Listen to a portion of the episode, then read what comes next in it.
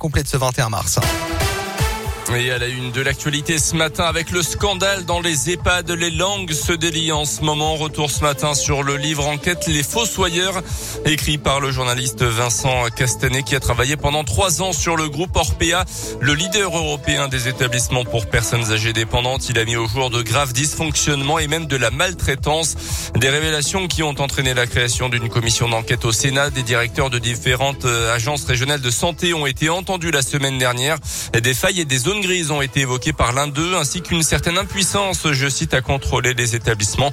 L'électrochoc de ce livre, c'est aussi pour ceux qui ont leurs parents dans ce type d'institution et qui ont justement pu parfois constater des manquements dans leur prise en charge.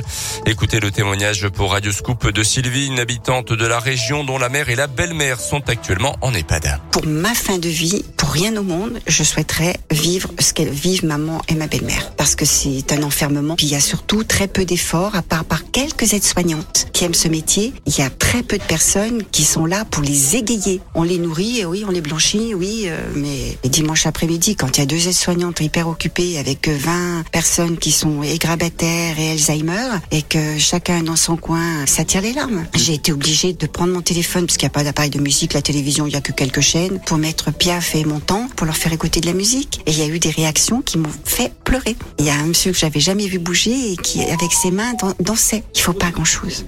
Selon la Cour des comptes, un EHPAD est contrôlé en moyenne tous les 20 à 30 ans. Dans l'actu, chez nous, encore une journée bien longue pour les usagers du Paris Clermont de l'Intercité, prévu au départ à 8h57 de Paris hier. L'horaire a d'abord été décalé de 2h30 avant que le train ne soit purement et simplement annulé d'après la SNCF. Il s'agirait d'un problème électrique cette fois-ci. Un accident près d'Issoire à Perrier euh, ce week-end, circulant à une vitesse excessive en direction de Champé. Un automobiliste a perdu le contrôle de son véhicule samedi soir, venant violemment percuter une voiture stationnée sur la voie de gauche. Le blessé, le conducteur a été transporté à l'hôpital.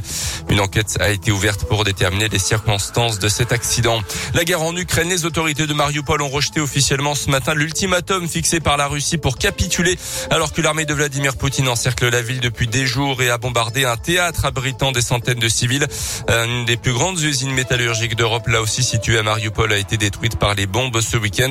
Notez que 10 millions d'Ukrainiens ont déjà fui leur foyer depuis le début de l'offensive russe le 24 février sur une population d'un peu plus de 44 millions. 3 millions d'Ukrainiens ont déjà trouvé refuge à l'étranger. La France devrait accueillir 100 000 personnes, 100 000 Ukrainiens dans les prochains jours et les prochaines semaines.